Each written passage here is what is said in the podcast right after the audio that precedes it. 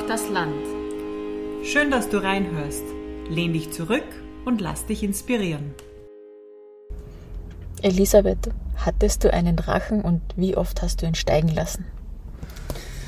Ich habe, glaube ich, einmal kann ich mich erinnern, das waren Drachen aus, es waren so Plastikstabern und eine Plastikfolie und ich glaube, er hat 45 Schilling kostet oder sowas, was ich gekriegt habe. Äh, und wir haben ihn versucht steigen zu lassen, er ist nicht geflogen und damit war die Drachenleidenschaft irgendwie wieder am Ende. ähm, heute haben wir aber eine Frau kennengelernt, die Anna Rubin. Die ist Drachenbauerin mit Leib und Seele. Ähm, für mich war das ein Gespräch, wieder mal so ein ganz tief in ein Thema eintauchen und ich habe in dem Gespräch so gespürt, dass sie dieses Thema ist und das Thema sie ist. Also das ist so ineinander geschmolzen. Mhm, sie hat viel über Wind, Landschaft gesprochen, dass sie das eben auch gern vermitteln möchte. Sie gibt ja auch Kurse, wo man das Drachenbauen auch von ihr lernen kann und sie hat sich ein Expertenwissen auch angearbeitet über die ganzen Jahre, mhm. wo sie schon auch auf Drachenfestivals unterwegs ist und ähm, auch Kunstwerke, Installationen macht. Und das Besondere ist, dass alles sehr filigrane ähm, Gebilde sind und alle können fliegen.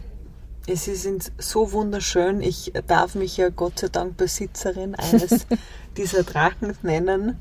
Ähm, und was für mich auch spannend war, ist, wie sie ihr Leben auch, also ihr Jahr so strukturiert, dass sie so unterschiedliche Phasen hat mit diesen Kursen und mit dem künstlerischen Arbeiten und in dem einen mehr zur Ruhe kommt und dem anderen irgendwie halt total aktiv ist.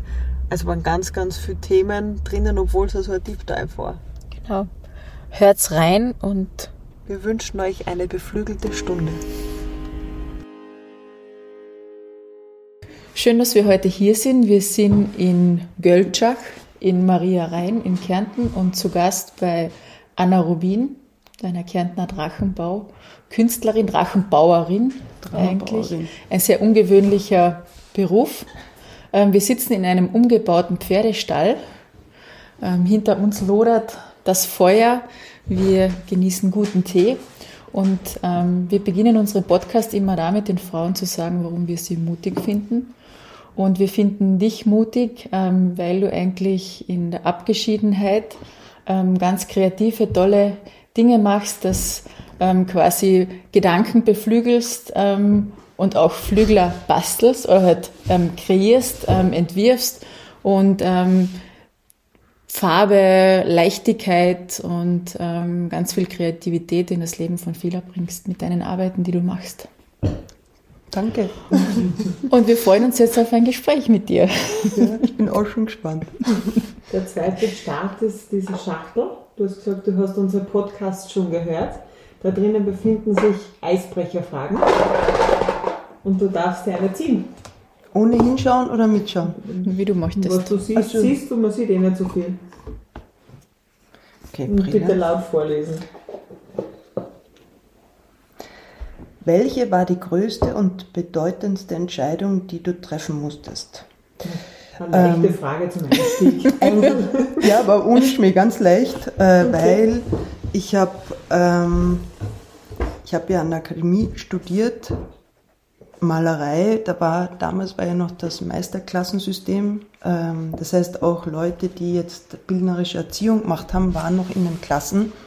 Sprich, ich war beim Brahensky und habe viel gelernt und habe Textiles gemacht, aber in Hinblick eben auf Lehramt und habe dann zwei Jahre unterrichtet und dann ist es zu dieser wichtigen Frage gekommen, ähm, Lehrerin bleiben oder Drachenbauerin werden. Und ähm, das war aber, obwohl es immer eine große Entscheidung war, war sie eigentlich nicht so kompliziert. Mir eine Zeit lang so eine Art Pro- und Kontraliste gemacht und dann war einfach ganz klar, dass ich Drachenbauerin werde. Bist, du, bist du im Studio mit dem Drachenbauen in Berührung gekommen oder woher kommt dieser Wunsch, Drachenbauerin zu werden? Das ist ja doch sehr ungewöhnlich. Na, Andy ist es vorher, es war nie irgendwie eine sozusagen irgendeine bewusste Entscheidung, mich mit dem Thema Fliegen zu beschäftigen, weil es mich eigentlich von Kind an begleitet hat. Also ich habe total viel geträumt. So starke Träume, dass ich dann auch das probiert habe im Wachzustand, also zum Beispiel in der Luft schwimmen zuerst oder dann später, wo ich schon ein bisschen älter war, durch Konzentration. Dann habe ich mir als Jugendliche so Schwingen gebaut aus Haselruten, also große, um echt zu fliegen. Das war eher ein kurzer Flug. Also irgendwie hat mich das einfach begleitet. Und äh, dann auch jetzt in Verbindung, wie ich aufgewachsen bin, also die Eltern sind ja aus Wien, so wie eben damals die Aussteiger. Und wir sind hier in Göltschach, jetzt nicht hier, aber ein bisschen weiter unten am Rand vom Dorf in einer alten Keuschlerhütte aufgewachsen, die eben die Eltern renoviert haben. Und die Natur war was ganz Wesentliches und das Tun mit den Händen. Und auch eben die Natur mit dem Wind und die Landschaft, das hat mich auch beschäftigt und das, das, das hat dann so eigentlich mit reingespielt in das Drachenbauen. Also zuerst habe ich äh, Windsäcke gebaut oder ich habe so ich habe ein Jahr lang, beziehungsweise einen Winter lang, die Asche von den Öfen gesammelt, weil wir haben nur Öfen gehabt in einem alten Haus, eben wo wir aufgewachsen sind. Meine Geschwister, also Elias und Iris und ich und habe eben den Winter lang die Asche gesammelt. Das heißt, diese Menge an Asche hat eigentlich beschrieben, wie kalt der Winter war und habe dann einen Sack genäht und mir eine äh, Buckkraxen gebaut und im Sack ein Loch gemacht und dann bin ich so weit gegangen, wie die Asche beziehungsweise wie der Winter kalt war. Und dann hat die Asche den Wind vertragen und so weiter. Das heißt, irgendwie war das Arbeiten in und auch mit der Landschaft total wichtig für mich. Und natürlich trifft man dann irgendwann auf das Phänomen Wind. Und ja. Wie alt warst du da mit der Asche sammeln? Und das war während dem Studium. Mhm. Also da, ja, so um die 20 herum. Und dann habe ich eben, also ich habe auch beim eben beim Brahensky in der Klasse habe ich Bilder gemalt, vor allem aus der Vogelperspektive. Also eben da hat auch wieder dieses eben die Idee vom Fliegen mitgespielt. Äh, und dann habe ich eine wunderbare Professorin gehabt äh, im textilen Gestalten, die Eveline Bischoff. Und ähm, ich wollte dann bei ihr die Diplomarbeit sch äh, schreiben und sie hat gesagt, Anna, was begleitet dich eigentlich schon das ganze Studium hindurch? Und dann war es eben der Wind, die Landschaft und eben das Fliegen. Und dann bin ich so auf das Thema Drachen gekommen. Mhm und habe dann zwei Jahre eigentlich an der Diplomarbeit gearbeitet, weil mir sehr lustig, dass du das gesagt hast, dass sozusagen Drachen basteln, weil das beschreibt eigentlich genau die sozusagen die Situation oder die Wertigkeit, die Drachen jetzt bei uns haben, ohne das meine ich jetzt mhm. nicht böse, aber das ist, mhm. wir haben keine Drachenkultur. Mhm. Überhaupt keine jetzt im Vergleich, wenn man in den, also Arabien und also überhaupt Asien, dass sich das anschaut. Und ich wollte in der Diplomarbeit den Drachen eben aus dieser Bastelecke rausholen und eine Verbindung zeigen zur Landart oder zur Kunst. Und habe eben da lang gearbeitet und auch praktisch. Sehr spannend. Wollen wir trotzdem irgendwie nach vorne äh, schlüpfen? Wir sind zwar jetzt schon ganz in der mhm. Gegenwart. Äh, wir bitten dann die Frauen ähm, irgendwo ganz am Anfang, du hast schon gesprochen, eigentlich habt ihr vorher in Wien gewohnt, also irgendwo Anfang deines Lebens, wo immer du anfangen willst, ja. aber vor dem Studium halt, ja. äh, anfangen, deinen Weg zu erzählen, wie das war, was dich geprägt hat und wir haken dann ein, okay. wo es irgendwie für uns passt.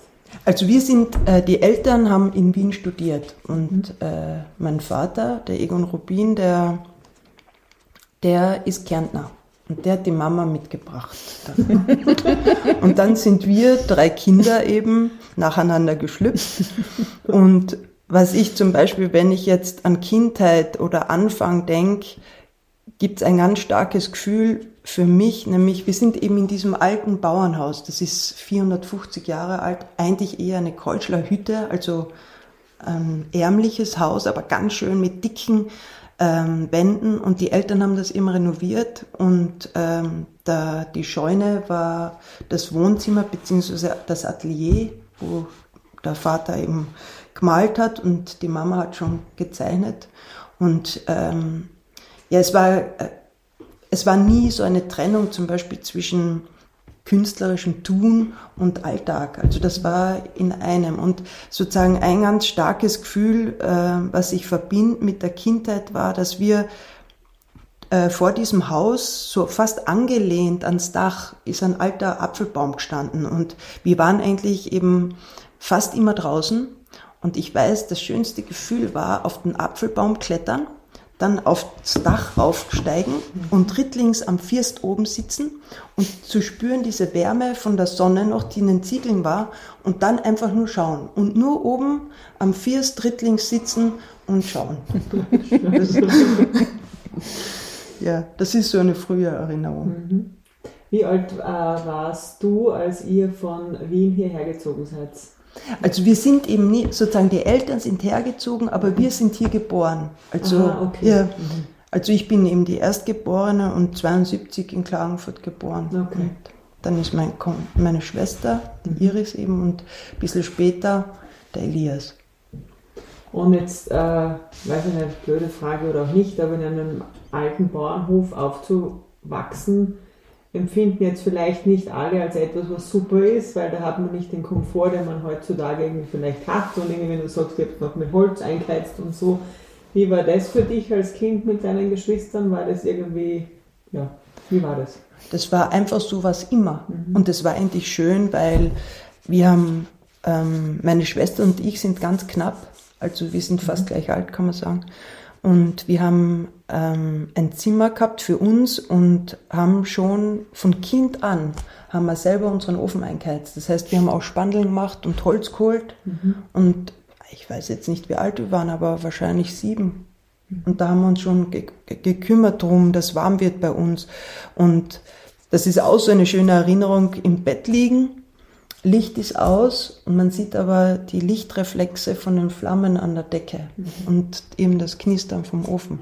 Und deswegen, also ich bin den Eltern wirklich dankbar und merke endlich immer mehr jetzt auch durchs Älterwerden, was für einen Schatz und eine Unterlage ich eigentlich durch diese Kindheit mhm. habe und von der ich jetzt nach wie vor äh, profitiere in dem, was ich tue.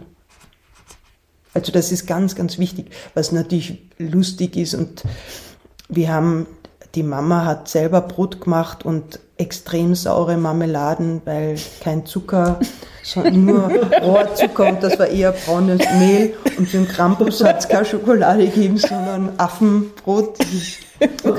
Karobe, glaube ich, heißt das. Und das war aber, das ist total, also wir haben nie gelitten, deswegen. Wir haben immer mit den Eltern, es war immer ein Zusammentun. Also es war, wir haben, die Mama hat Hadensterz gemacht und meine Schwester und ich haben auch ein kleines Topfall gehabt und aus roten Emel, das weiß ich noch genau, auch einen kleinen Holzkratzer und haben den Haden auch gelindet und selber Hadensterz gemacht. Also es war immer eigentlich ein gemeinsames Tun. Oder der Egon hat im Atelier eben gearbeitet und wir haben auch einen kleinen Arbeitstisch gehabt und dort gezeichnet und gemalt. Und wenn du sagst, äh, also eben deine Eltern sind künstlerisch tätig, ähm, sind, also du bist es auch, wir sehen es ja hier. Ja. Äh, haben das deine Geschwister auch mitgenommen in ihr Leben oder ist es für sie auch so wichtig? Ja, ja. also wir sind, glaube ich, da wie imprägniert. oder, es, oder sogar vielleicht noch tiefer, wirklich, äh, es ist bis in die Faser. Also es ist so weit, dass man eigentlich nicht darüber nachdenken oder so. Äh, meine Schwester, die arbeitet äh, im Naturhistorischen Museum und ähm, macht dort ähm, dieses, äh, wie heißt das, wissenschaftliche Zeichnen und Malen und hat sich spezialisiert auf, auf Abgüsse. Also okay. sozusagen diese künstlerische vielleicht Fähigkeit jetzt hat sie ins Wissenschaftliche mhm. mitgenommen. Und schaut ihr da eine Henne genau, von oben von zu. Ihr, von ihr eine Papiermaché-Henne. ja, und mein Bruder ist Architekt wie die Mama. Okay. Arbeitet aber auch ganz viel also mit den Händen. Das heißt, eigentlich kann man sagen, ist er Tischler, er ist Schmied mhm. und ähm, er entwirft und baut das meistens selbst, was er mhm. entwirft. Mhm. Egal, ob das jetzt also Häuser sind oder Inneneinrichtungen. Und hat eigentlich die Werkstatt von meinem Vater übernommen. Okay. Und was mich auch noch interessiert ist, wenn, wenn du sagst, der Papa hat die Mama mitgenommen nach Kärnten, von Wien aus, nehme ich an, irgendwie weil die Station Ja. vorher war. Und dann hat sie da jetzt äh, Sterz gemacht und irgendwie, hat sie das vorher schon gekannt oder hat sie das hier gelernt? Äh, weil ihr Kinder habt es ja dann quasi mit Ja. der Muttermilch mitkriegt, aber wie war es für sie? Ich glaube, äh, ich meine, die Mama sagt immer, sie hat gedacht, sie kommt in den Süden, in den sonnigen Süden und dabei ist aber Kärnten um einiges Geld da. Das war, aber sonst, das ist lustig, das, das weiß ich nicht, wie das für die Mama war. Aber ich glaube, ihr war das total. dann schon selbstverständlich. Es war ganz selbst, selbstverständlich. Und irgendwie war, so wie die Eltern das gelebt haben, war das auch irgendwie, ich glaube, die haben sich entschieden für diese eben eigenständige Lebensweise und haben das durchgezogen. Und, aber ich finde, also für uns Kinder war nie, ich glaube, da kann ich eben für meine Geschwister auch reden, irgendwie das Gefühl, dass wir so, ja, eingeschränkt waren durch diese doch reduzierte Lebensweise, sondern eher im Gegenteil. Also ich glaube, dass so eine Kindheit, wie wir erlebt haben, also kann ich mir keine bessere wünschen. Wir waren einfach draußen, draußen und selbstständig und nicht kontrolliert. Und wann bist du dann das erste Mal weggekommen von hier? Also war die Schule der erste, ich weiß nicht, ob es gibt hier in dem Dorf eine Schule, hast du da wohin müssen, war es Klagenfurt? Wann, wann bist du sozusagen weg? Ja, es war ja lustig, die Schule war mit so auch was Gestaltetes von den Eltern, weil ähm, ich war in der Gründungsklasse der Waldorfschule in Klagenfurt. Das heißt, ich glaube, es waren acht Eltern, ähm, Paare, die die Waldorfschule gegründet haben. Okay. Dadurch war das jetzt nicht so was Fremdartiges. Und wir sind äh, viel mit einem Lehrer, der im Nachbardorf äh, gewohnt hat, mit dem sind wir in die Schule gefahren. Oder mit dem Bus. Und das Lustige, nach wie vor fährt hier dreimal am Tag der Bus. Das ist geblieben. Ja, genau. Ganz in der Früh zum Mittag und ganz früh am Abend. Also viel später war das eher ungeschickt. Hast du dir jetzt als Kind oder wie du Schule gegangen bist, hast du da eine Vorstellung gehabt von später, was du mal werden möchtest? Eigentlich nicht. Ich weiß noch, das war, irgendwie haben wir nie so geredet, dass wir Feuerwehrfrau werden oder was auch immer. Also zumindest kann ich mich nicht erinnern. Aber es war irgendwie, ich wollte nach Wien. Und da eben, weil auch vielleicht auch die Eltern in Wien studiert haben. Und irgendwie hat mich schon, obwohl ich auch davor Angst gehabt habe, diese Großstadt interessiert. Und dann, ich wollte ja eigentlich zuerst ich, Malerin oder irgend so was Freischaffendes machen. Und dann haben die Eltern doch auch ohne Zwang nur gemeint, vielleicht ist gut doch etwas zu machen, wo man im Notfall Geld damit verdienen kann. ja, und dann habe ich eben bildnerische Erziehung. Und war aber nicht, ich habe Aufnahmsprüfung gemacht und habe das erste Mal haben sie mich nicht genommen und dann habe ich aber noch ein Jahr ähm, am Völkerkunde, ähm, am Völkerkunde-Institut habe ich äh, eben studiert und das war voll schön und habe nur die Vorlesungen eben gemacht, die mich interessiert haben. Tja. Und dann beim, haben sie mich das beim zweiten Mal genommen in der Akademie und dann war ich eben, es war ja lustig, dass da war schon eine Art Gegenbewegung dann, so wie vielleicht gehört das auch zum Abnabelungsprozess. Wir haben, ich weiß noch, die Irs und ich haben sicher ein Jahr vor allem mit von Hofer Cremeschnitten und Schwedenbomben gelebt. Das ist das aufgeholt von der Genau. Kindheit. Aber dann ist diese Bändelbewegung voll radikal wieder zurück. Das heißt, wir haben dann angefangen in Wien äh, unser Brot selber zu backen. Aber wir haben, glaube ich, diesen Zuckerschock haben wir irgendwie gebraucht, um dann wieder zurückzupendeln. Aber ich weiß jetzt ähm, eben von, also wirklich vom Land, von Götschach, dann noch äh, nach Wien zu gehen, in die Großstadt. Wie war das für dich als junge Frau? Ja, es war voll. Also ich habe so Heimweh gehabt. Ich habe gespart, dass ich mit dem Zug heimfahren kann. Und bin, wenn es gut war, alle zwei Wochen heimgefahren und habe mich zwischen diesen zwei Wochen da in Wien so nach Haus gesehen, das war irre. Aber dann ist die Iris nachkommen und dann haben wir eine Zeit lang noch getrennt gewohnt, weil ich mit einer anderen Freundin zusammen gewohnt habe. Und dann haben wir, sind wir zusammengezogen. Voll schöne Wohnung im neunten Bezirk, im neunten Stock. Ah, nein, schön, fünften Stock. Und eben, aber Blick über die Dächer und da ist dann gut gegangen. Da irgendwie, da ist plötzlich, war Wien wie ein bisschen Zaus auch. Und ich war ja lange in Wien. Ähm, Ich glaube, neun Jahre habe ich studiert. Und für mich war, mir ist dann Wien abgegangen, wo ich in Also wenn ich hier in Göltschach war, habe ich Heimweh nach Wien gehabt. Aber es war ganz lustig, äh, so plötzlich, das war fast wirklich vom jetzt, was ich mich erinnere, von einem Tag auf den anderen, habe ich gedacht, jetzt will ich nicht mehr studieren. Mhm. Und ich will wieder aufs Land und ich will wieder nach Göltschach. Und irgendwie war das einfach, ja, okay, so unglaublich wie schön diese Stadt ist mit ihrem kulturellen Angebot. Und wir haben ja dann später sogar im Haus vom Großvater eben gewohnt. Also es war wirklich schön. Da im ähm, 13. Bezirk mit Garten und so weiter. Trotzdem ähm, wollte ich dann in die Natur. Also mir mhm. war das eben Kärnten mit den Bergen, war, das war einfach plötzlich ja, ich wieder eigentlich nach dem Heimweg äh, kriegt. Und ich habe gewusst, ich möchte eigentlich umgeben von Natur leben. Und da ist mir die Kultur weniger wichtig. Wie alt warst du da, wie dieses Gefühl dann ganz plötzlich stark da war? Ich glaube 26 circa. Mhm. Weil ich war eben, ich war ein Jahr während dem Studium in Schweden auf Öland in so einer Handwerksschule. mhm. Und äh, so ein halbes Jahr in London, mhm. in der Slate. Da ich mir, war ich im, in, im Sculpture Department, weil mich das räumliche Arbeiten hat mich auch interessiert. Mhm. Deswegen hat, und äh, ich habe nicht so schnell studiert. ähm, deswegen war ich eben ähm, dann älter, wo ich dann sozusagen das abgeschlossen habe. 26 ist es nicht so alt. Ja. Vielleicht war ich 27. Und wie, und wie bist du jetzt im Studium, das interessiert mich jetzt noch einmal, mit dem, dem Drachenbau in Berührung gekommen? Ja, das war eben ein, ein bisschen, jetzt von dem, was ich mich erinnere, eben dieses Zusammenspiel von, dass, dass, ich, dass mich Landschaft interessiert hat oder noch immer interessiert dass der Wind, also ich weiß noch, ich habe eben riesige Windsäcke gebaut, wo ich äh, den Stoff selber gefärbt habe und also riesig. Ich glaube, die sind, ich weiß nicht, fünf Meter oder sechs Meter lang.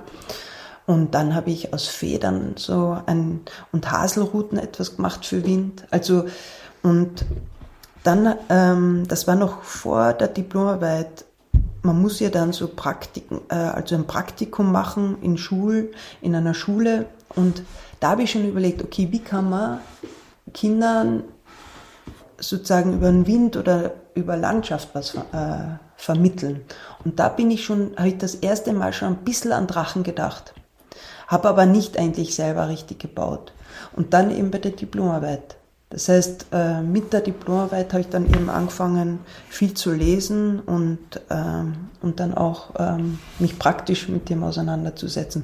Und das war ja irgendwie, war das voll eigentlich wie vorgezeichnet, wenn ich jetzt eben zurückschaue, weil eben ich wollte in der Diplomarbeit eben den Drachen aus dieser Bastelecke holen und habe dann nach Literatur gesucht und es gibt einfach kaum Literatur in der Akademie, in der Bibliothek habe ich was gefunden über chinesische Drachen. Und dann hat es damals noch ein Drachengeschäft in, in der Mariehilfer Straße gegeben. Und dort bin ich dann einfach hin und habe gefragt, ob die mir weiterhelfen können. Mhm. Und dann haben sie gesagt, na, Literatur haben sie keine, aber es gibt da und da ein Drachenfest. Und das war ein ganz kleines Drachenfest und ich bin dahin in der Nähe von Wien und auf den best, erstbesten Typen und habe ihm gesagt, ich möchte Diplomarbeit schreiben über Drachen und ich brauche Literatur. Und der sagt, super, ich sammle schon seit x Jahren Bücher über Drachenbau. Und das war der Anton. Und ähm, mit ihm, also und mit seiner äh, Buch, äh, mit seiner Sammlung und langen Gesprächen habe ich eigentlich vor allem die Diplomarbeit geschrieben. Und er und seine Frau haben mich dann mitgenommen zum ersten Drachenfest. Und das war in Cervia, das ist in Italien. Und dann hat das irgendwie begonnen, weil es gibt eben wie eine wie hinter allen Dingen, so eine mhm. Art äh, Community. Und da habe ich Leute kennengelernt und habe dann begonnen, dort hat mir der Robert, ein kanadischer Drachenbauer aus Montreal, hat mir gezeigt, wie man Bambus spaltet. Und schon ein bisschen was über Drachen. Und dann habe ich dort eigentlich in einem leeren Zelt angefangen, Drachen bauen. Mhm. Und dann hat das äh, ein schon, also jemand von einer französischen Drachenzeitschrift hat die fotografiert, ohne dass ich es gemerkt habe. Und plötzlich war ich in dieser Zeitschrift. Und ähm, dann gibt es eine Drachenfoundation in Seattle. Die sind dann aufmerksam worden auf mich. weil deren Ziel war, es ist ja so, dass die, das Material, das bei uns verwendet wird zum Drachenbauen, ist ja eigentlich nicht Papier, das, sondern das ist meistens eine Plastikfolie oder Spinnaker mhm. und halt Kohlefaser oder Glasfaserstäbe. Aber Papier und Bambus ist eigentlich, und vor allem vor 20 Jahren war das eigentlich kaum vertreten jetzt als Drachenbaumaterial. Und diese Drachenfoundation da in Seattle, die wollten das ein bisschen ankurbeln. Und dann ist da auch was entstanden. Und die Drachenfoundation war mit ein Argument oder eine Entscheidungshilfe selbstständig zu werden, also Drachenbauerin zu werden, weil die haben dann gesagt, ich soll Kurse machen und haben die eigentlich gut bezahlt. Und so hat sich das dann du irgendwie. Sollst welche besuchen oder sollst Nein, geben? äh, ich soll Kurse geben. Okay. Und dann äh, mit dieser Eveline Bischof, die eben mir sozusagen meine betreuende Professorin war für die Diplomarbeit, mit ihr und äh, Studenten von der Akademie haben wir Drachenbaukurse gegeben und mit ungarischen Kunststudenten auch. Also und das war mit ein Punkt, weil ich habe gewusst, okay, ich habe da jetzt zweimal ein gutes Einkommen und das war mit eben ein Punkt, dass ich gesagt habe, okay, ich kann das mit dem freischaffenden Drachenbauerinnenberuf probieren. Ganz kurz der Schritt nochmal, das heißt, nach dem Studium hast du als Lehrerin begonnen. Genau. Also direkt und dann nach zwei Jahren quasi kam diese Entscheidung, das, was du jetzt erzählt hast, Ja. diese Kurse quasi gestützt, dass man sagt, ich Ja. mache mich als Drachenbauerin selbstständig. Ja, es waren so mehrere Punkte, die, also der erste Punkt, es war ein bisschen stressig, weil Drachenfeste halten sich nicht nach Schulferien. Und dann war ich in dieser Zwickmühle, dass ich einerseits habe ich unterrichtet und dann wollte ich nicht, dass die Kollegen mich da zu oft vertreten müssen. Und da habe ich mich schon nicht ganz wohl gefühlt. Und dann muss ich sagen, ich vermittle total gern, aber diese Rahmenbedingungen und das Bild, das man als Lehrerin erfüllen sollte, das war mir irgendwie zu eng.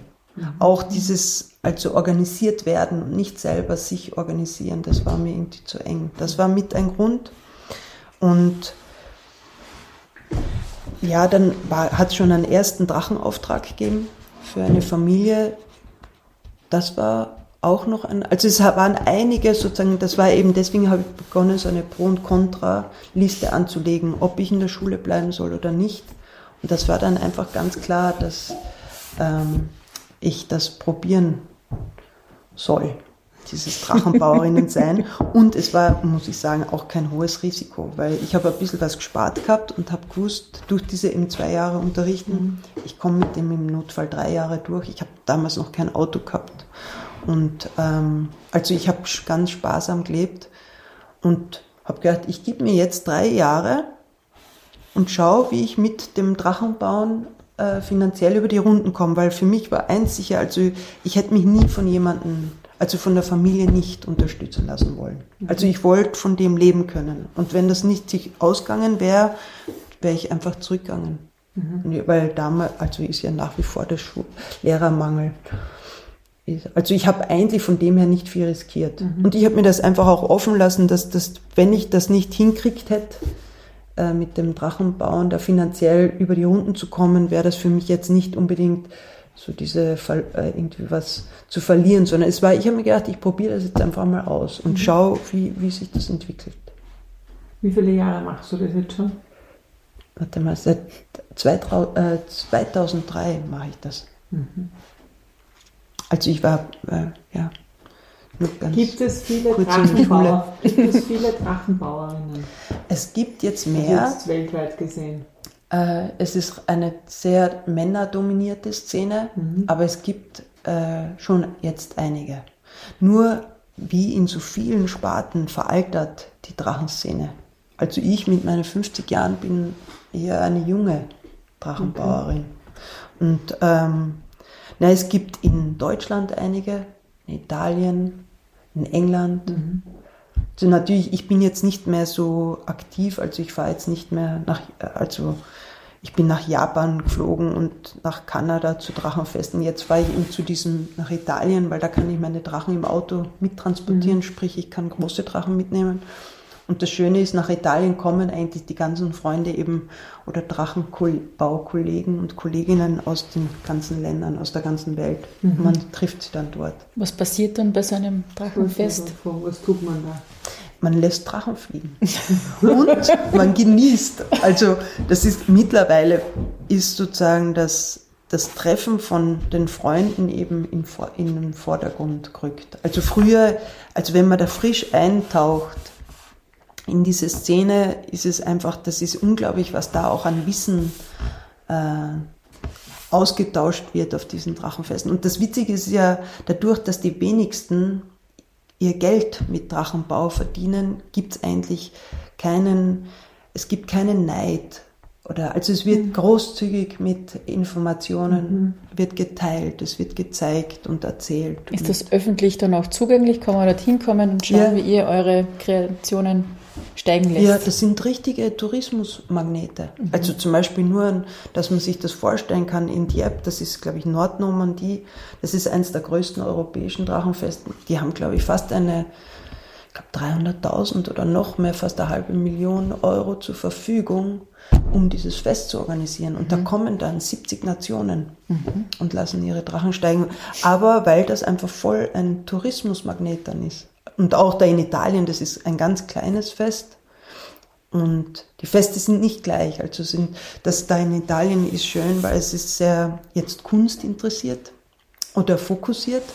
Also sind viele auch Drachen, die jetzt eben nicht groß sind, die vielleicht Leute nicht von der Weiten her anlocken, aber die wichtig sind, so denke ich mir immer als Nahrung für die Drachenszene, also kleine Drachen selbstständig gebaut, sprich eben die Form entwickelt. Mhm. Vielleicht kann man es eben sagen, künstlerische Drachen, wobei das oft so eine Wertigkeit ähm, reinbringt, die ich eigentlich nicht mag. Aber mhm. weil es gibt ja eben, es gibt die Sportdrachen, es gibt diese riesigen Blähdrachen, die natürlich sind oft Mickey-Mäuse oder was auch immer, aber die ziehen die Leute halt an und dann gibt's die einleinigen Drachen und die splitten sich wieder auf. Und dann gibt's eben diese, da gibt's die traditionellen Drachen, Drachenformen, die seit hunderten von Jahren gebaut werden, wenn man jetzt an zum Beispiel Japan oder China denkt. Und dann gibt's aber eben die individuell gestalteten Drachen. Kannst du jetzt, du hast ja intensiv damit beschäftigt, sagen, wo es so den Ursprung des Drachenbaus gibt? Oder hat es das in mehreren Ländern gegeben und dem sich unterschiedlich entwickelt? Ja, es, ist, es gibt mehrere äh, Theorien. Die häufigst zitierte ist, dass sie aus China kommen. Mhm. Und das ist, hat auch mit den Materialien zu tun, weil die ersten Drachen eben aus Seide waren. China, Seide, mhm. China hat das Papier erfunden.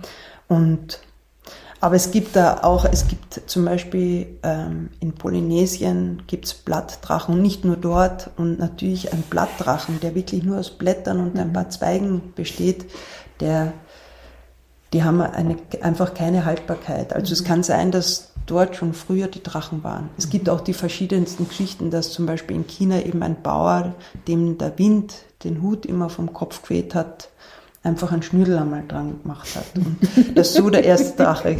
Oder in, in Japan sagt man, es war ein, ein Wissenschaftler, der an den, einen Drachen, ich glaube Wissenschaftler und Philosoph hat einen mhm. Drachen der hat mhm. den Drachen. Also es gibt da verschiedenste Geschichten, aber eben zum Beispiel in Japan, die, die ältesten Aufzeichnungen sind gut über 2000 Jahre alt. Mhm. Also da sieht man einfach, was da für eine ja, Kultur und mhm. was, für da, was da für ein Wissen über dieses Handwerk und über diese ja, Kunsthandwerk eben besteht. Wie ging es dir da jetzt in Kärnten? Meine, du bist ja jetzt eine etablierte Künstlerin. Ähm, du stellst dir auch aus in Ausstellungshäusern, machst große Installationen mhm. und deine Drachen fliegen ja alle, das finde ich ja immer sehr schön. Ähm, wie war es für die in Kärnten? Hast, war das schwer für die, Fuß zu fassen? Ja, ich meine, ich muss sagen, Kärnten ist ja das Bundesland mit dem geringsten Windaufkommen und wo ich wohne, ist überhaupt meistens der Wind zu turbulent, wenn er weht. Ja. Das, aber es war eigentlich gar nicht so schwierig und ich muss sagen, das Lustige ist, dass ich am wenigsten eigentlich in Kärnten mache. Also ich mache äh, jetzt von Kursen mache ich viel in Wien und auch an der Geakademie von den Waldviertler Schulen. Da in Schrems oder in Vorarlberg mache ich viel und auch äh, in der Schweiz mache ich einige Sachen und auch eben Installationen und Ausstellungen sind eigentlich jetzt äh, bis auf das Architekturhaus mache ich eigentlich in Kärnten nicht viel. Mhm. Das ist ganz lustig. Ich weiß nicht, ob Kärnten eben wegen dem schlechten Wind nicht so drachenaffin ist. Keine Ahnung, aber. Aber wie, wie stellt man sich die Arbeit einer Drachenbauerin vor? Jetzt, irgendjemand gibt dir einen Auftrag äh, und wie, wie gehst du an das heran? Wie, äh, wie überlegst du dir, wie ein neuer Drachen ausschaut? Wie, wie, wie, wie geht das?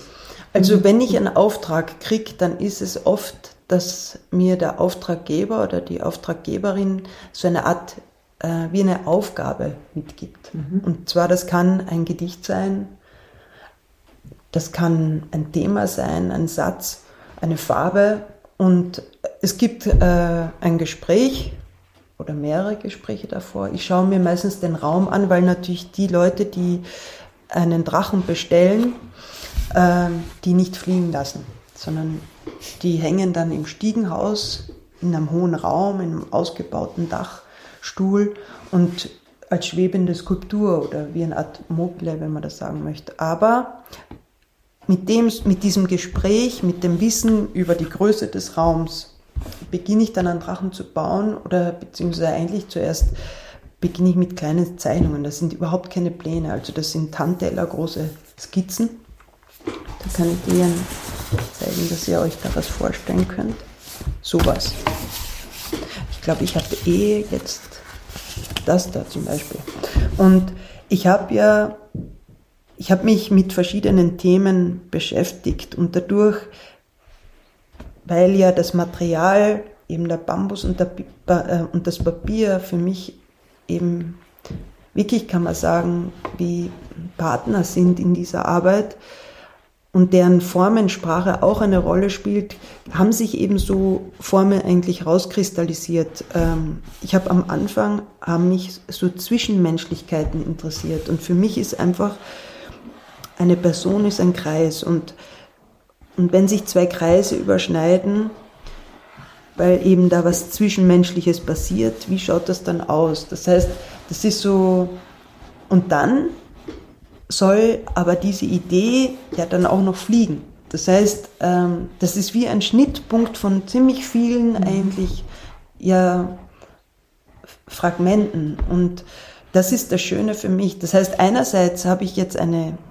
ähm, eine formelle Idee, aber nur ganz im, äh, also rudimentär und zugleich spricht natürlich eben das Material, vor allem der Bambus auch mit. Mhm. Und dieser Wunsch, dass das Ganze fliegt. Und daraus äh, formt sich dann eben der Drache. Und jetzt vom Arbeiten, ich beginne immer mit dem Bambus. Also es gibt ja, man kann sagen, wie zwei Arten, wie man jetzt einen äh, Bambus-Papierdrachen beginnen kann.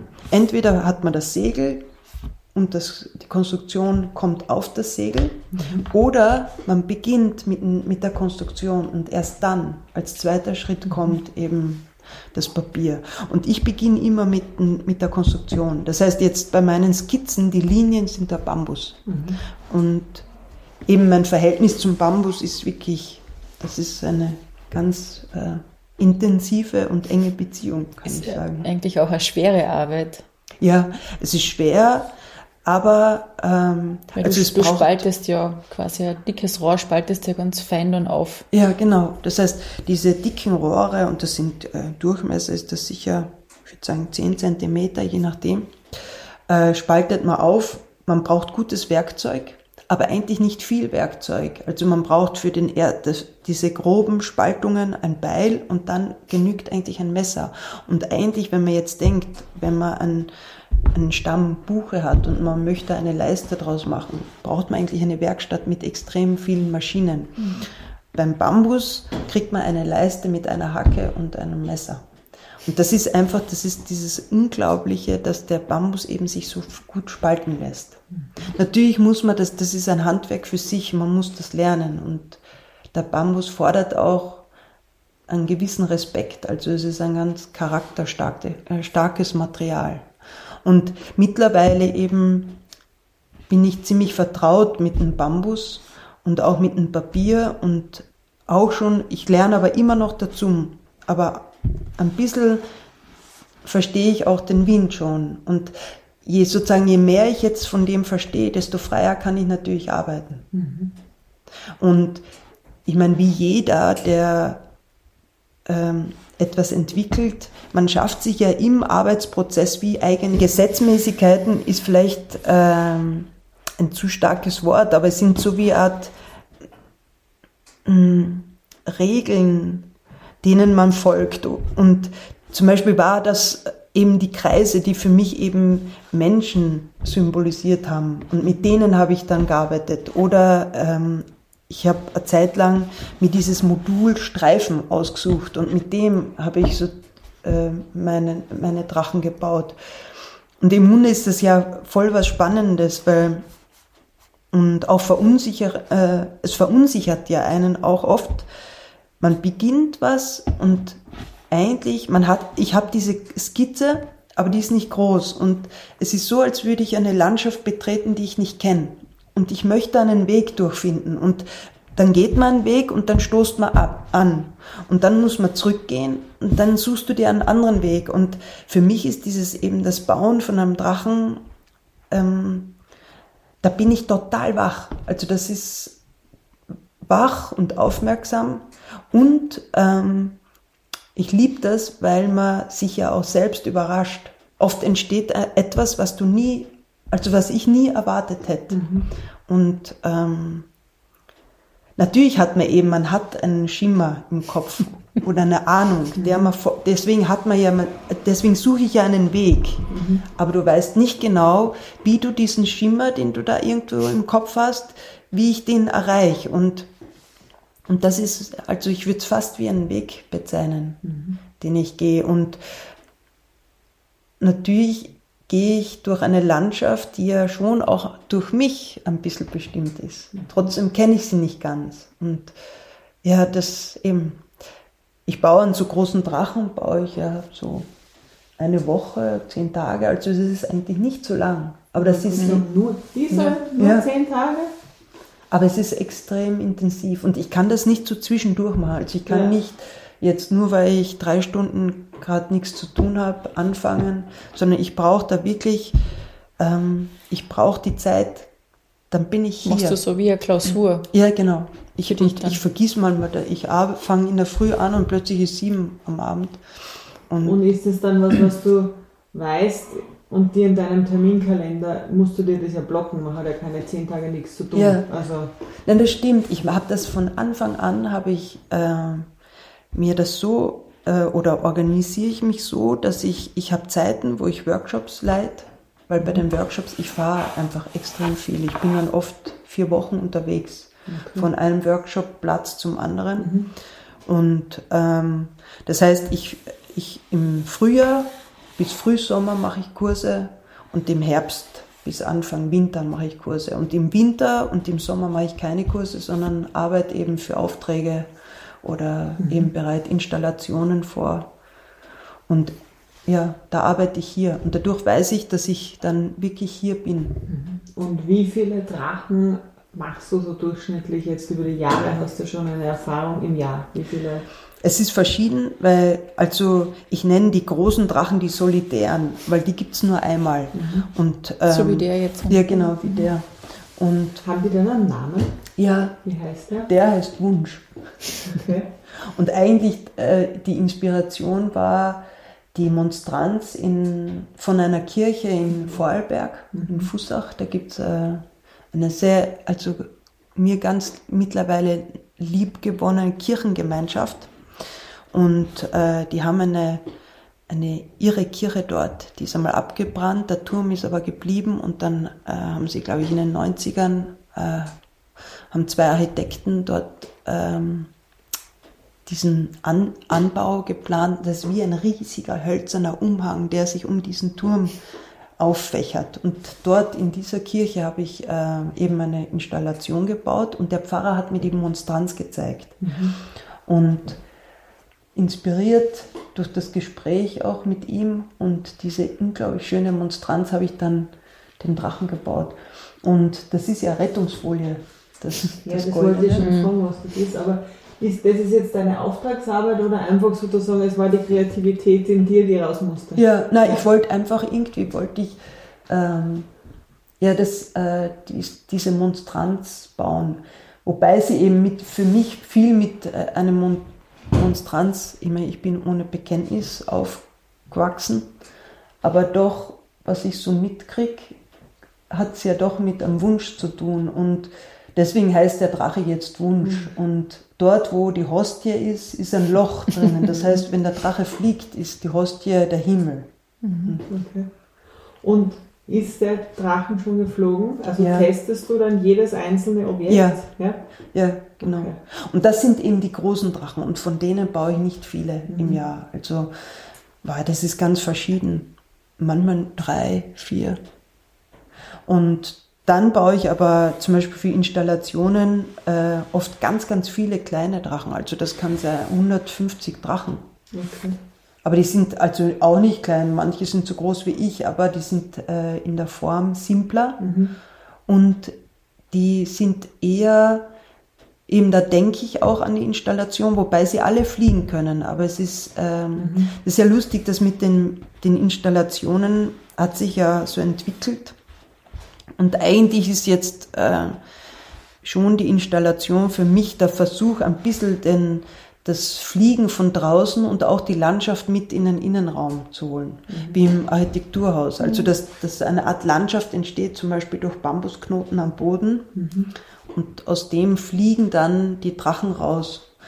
Oder äh, ich erinnere mich so gut an die Johanneskirche in Klagenfurt zurück, wo ja ähm, über 100 Lilienthal-Drachen ja. ähm, einfach vom Altar rausgeflogen sind, also die eigentlich schweben und ja. das ist ja auch eine sehr ähm, präzise Arbeit, die du dann machen musst. Also wie hängt man das dann, dass es dann ja. auch so wirkt und ähm, auch dieses Räumliche. Ähm, oder auch wenn man denkt, wenn es zweigeschossig ist, wie verändert ja. sich dann der Blickwinkel? Das ist ja immer sehr spannend. Ja, Na, das, ist, das ist das Schöne im Architekturhaus, mhm. dass man eben im Grunde als Betrachter oder Betrachterin eben die Installation vom Boden, von der Erde sieht, aber auch schon fast eben vom, von oben durch diesen Balkon. Nein, das Hängen, also die, das Installieren und Hängen von Drachen im Raum, das ist voll was Spannendes, weil dann für mich, ich sehe den Raum, in dem ich so eine Installation aufbaue, wirklich auch als Material. Also es ist, ähm, ja, das gehört voll zusammen dann. Du bist ja sehr strukturiert und total organisiert, also so wie die Anna kennengelernt, ähm, eben wie du schon gesagt hast, mit deinen Listen und du tust so Schichten und wenn du jetzt vier Wochen auch mit dem Auto unterwegs bist, du fast Tetris bauen hinten ja. in deinen Kofferraum, weil alles schon drinnen ist. Ja. Ähm, hast du dir diese Arbeitsweise selbst angeeignet oder wie, wie bist du dazu gekommen, dass du eben so strukturiert, portioniert das alles machst oder auch deine Pro- und Kontralisten? Ich, ich habe da nie irgendwie darüber nachgedacht. Ich mache das einfach so. Also ich schreibe mir gern, das sind ja, ich schreibe das alles mit der Hand äh, und ähm, oft mag ich so Sachen, so alltägliche nicht im Hirn haben, weil ich das Gefühl habe, es blockiert mich und deswegen, mhm. oder halt besetzt irgendwas und deswegen schreibe ich es dann auf. Auch mag ich nichts vergessen. Also und ähm, deswegen schreibe ich gern Listen. Und für mich ist, ähm, ich brauche eben den, irgendwie ist es so, als würde der Kopf oder die Gedanken dadurch auch aufgeräumt werden. Mhm. Und eben dann habe ich auch das Gefühl, es ist irgendwie still da oben.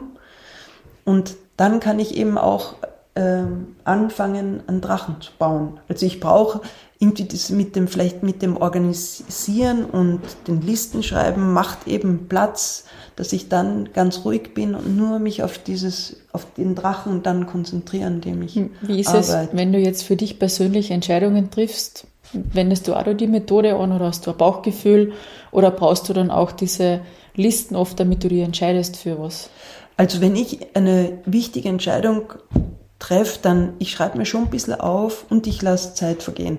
Mhm. Also ich finde das voll wichtig, weil man ja oft im Moment aus irgendeinem Gefühl, ich bin schon intuitiv, glaube ich, das glaube ich schon, aber ich möchte schon auch, ich finde, der Faktor Zeit wird überhaupt generell voll unterschätzt. Auch jetzt beim Arbeiten jetzt. Mhm. Jetzt egal, ob das künstlerisch ist oder so, es ist gut, wenn Zeit vergehen kann, weil man das dann das überdenkt und oft dann ganz aus einem anderen Blickwinkel sehen kann. Und deswegen ist für mich eben das Zeithaben ist voll was Wichtiges. Mhm. Stress ist schlecht. Und das ist auch mit ein Grund, weshalb ich gern Listen mag und mich organisiere, weil wenn ich gut organisiert bin, habe ich wenig Stress, weniger Stress. Was passiert jetzt, wenn was Unvorhergesehenes kommt? Ähm, sagst du das dann ab oder schiebst du das weiter? Nein. Oder wie? Also, nein, ich bin nicht jetzt so, dass sozusagen ich dann beinhart der Liste folge, weil da würde mir total langweilig werden. Also ich mag voll gerne Überraschungen. Und wenn was Neues, eben wie die Geschichte mit dem Dominik, das war ja überhaupt nicht sozusagen im Kalender, aber das mag ich gern, wenn ich von außen durch so eine Aufgabe wie eben durchgeschüttelt wäre. Das, äh, das mag ich gern. Wenn dich deine Freunde beschreiben würden, wie würden die dich beschreiben, glaubst Keine Ahnung. Das weiß ich echt nicht. Also sowas sind deine, also ich finde, das ist total spannend, wie du an Dinge herangehst und auch dieser, dieser, also dieser kreative Teil, also es ist Kreativität pur, so kommt es bei mir gerade an, ja. Und ich glaube, dass das was ist, was vermutlich bei vielen Hörerinnen und Hörern was ist, was, was man irgendwas, was ganz was nicht Alltägliches ist, ja. Ja, Und sowas, was man sich so gar nicht vorstellen kann. Immer der Raum, wo wir sind, ist wunderschön, ja, aber eben auch so wie, wie funktioniert dein Alltag und deswegen haben wir gefragt, wie, wie würden dich deine, wie würden Freunde dich beschreiben? Beschreiben die dich dann sozusagen als diese hochkreative Person oder ist das dann ganz was anderes, was dich dann in deinem Freundeskreis ausmacht? Boah. Ich meine, ich glaube schon allein eben, dass ich vom Drachenbau leben kann. Wahrscheinlich gibt mir eine Art Etikette, dass ich äh, anscheinend kreativ bin. Aber ich, ehrlich gesagt, ich weiß, ich weiß nicht. So. Ich meine, ich esse gern, ich koche gern, ich trinke gern. ich bin gern draußen auf dem, und gehe gern in die Berge. Das sind so jetzt vom, abgesehen jetzt vom Arbeiten, Dinge, so Sachen, die, dich mir wichtig sind, Mhm. ja. Und da kommen eben da, natürlich die Freunde kommen mit am Berg oder wir, man isst zusammen. Ja. Aber es ist lustig so beim, beim Drachenbauen, da, das ist fast wie ein intimer Prozess. Also das, da mag ich allein sein. Ja, also Ja. so kommt es mir auch, so spürt sich gerade an. Ja. Ja. Ich mag auch nicht zu viel vorher reden. Also Mhm. äh, wenn ich jetzt über einen Drachen nachdenke oder so. An welchem Projekt arbeitest du aktuell? Jetzt, äh, jetzt kommt eben die gute Zeit, dass ich jetzt hier bin und ich habe äh, zwei Sachen. Also ein Drachen, der, der schwebt schon lange in meinem Kopf und zwar heißt er ähm, zusammen mit Frederik in der Support Bubble.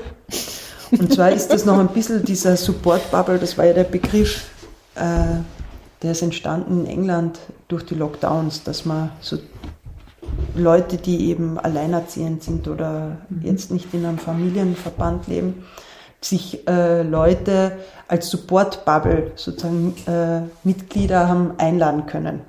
Und und eben ich äh, möchte einen Drachen bauen, der, ich weiß nicht, ob ihr diese Geschichte kennt, Frederik der Mäuserich, der sitzt ja in der Höhle und erzählt.